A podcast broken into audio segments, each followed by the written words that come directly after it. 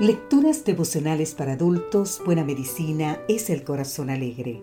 Cortesía del Departamento de Comunicaciones de la Iglesia Tentista del Séptimo Día Gascue en Santo Domingo, capital de la República Dominicana. En la voz de Sarat Arias. Hoy, 21 de diciembre, libre de engaños. Pero el Espíritu dice claramente que en los últimos tiempos algunos apostatarán de la fe escuchando a espíritus engañadores y a doctrinas de demonios. Así podemos leer en el libro de Primera de Timoteos capítulo 4 versículo 1. Mientras estudiaba la Biblia con un grupo de prisioneras, una de ellas refirió una experiencia impresionante.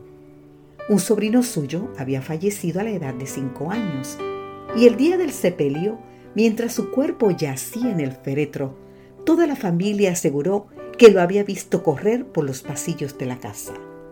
Para esta muchacha, eso era suficiente para creer que el niño seguía estando cerca de ellos. Ahora bien, ¿es confiable el testimonio de nuestras percepciones? ¿Se puede confiar en la validez de nuestros sentidos? Desde la perspectiva psicológica, no es ningún secreto que la percepción se ve afectada por múltiples factores, las emociones, el estado físico, las expectativas o la motivación. Los experimentos demuestran que los lugares a donde queremos llegar parecen más lejanos cuando estamos cansados o cuando cargamos un gran peso. Una montaña se ve más alta después de escuchar música triste o al caminar solos. En cambio, aquello que deseamos se ve como si estuviese más cerca. Las percepciones pueden verse afectadas incluso por problemas físicos, neurológicos o por el consumo de sustancias. Definitivamente, se puede afirmar que nuestros sentidos pueden ser engañados fácilmente, así que las cosas no siempre son como nos parecen. Más allá de la falibilidad de las percepciones, la Biblia desenmascara al príncipe del engaño. Es el gran dragón, la serpiente antigua, que se llama Diablo y Satanás, el cual engaña al mundo entero. Así podemos leer en el libro de Apocalipsis capítulo 12, el versículo 9. Y él puede hacerse pasar magistralmente por las personas fallecidas.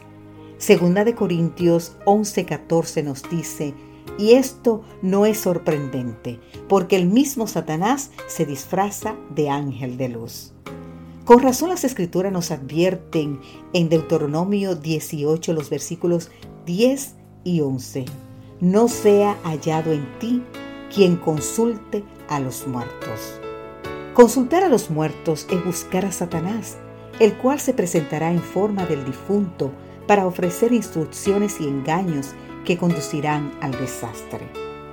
Creer que los muertos permanecen conscientes y se pueden comunicar con los vivos abre las puertas al mundo de las tinieblas.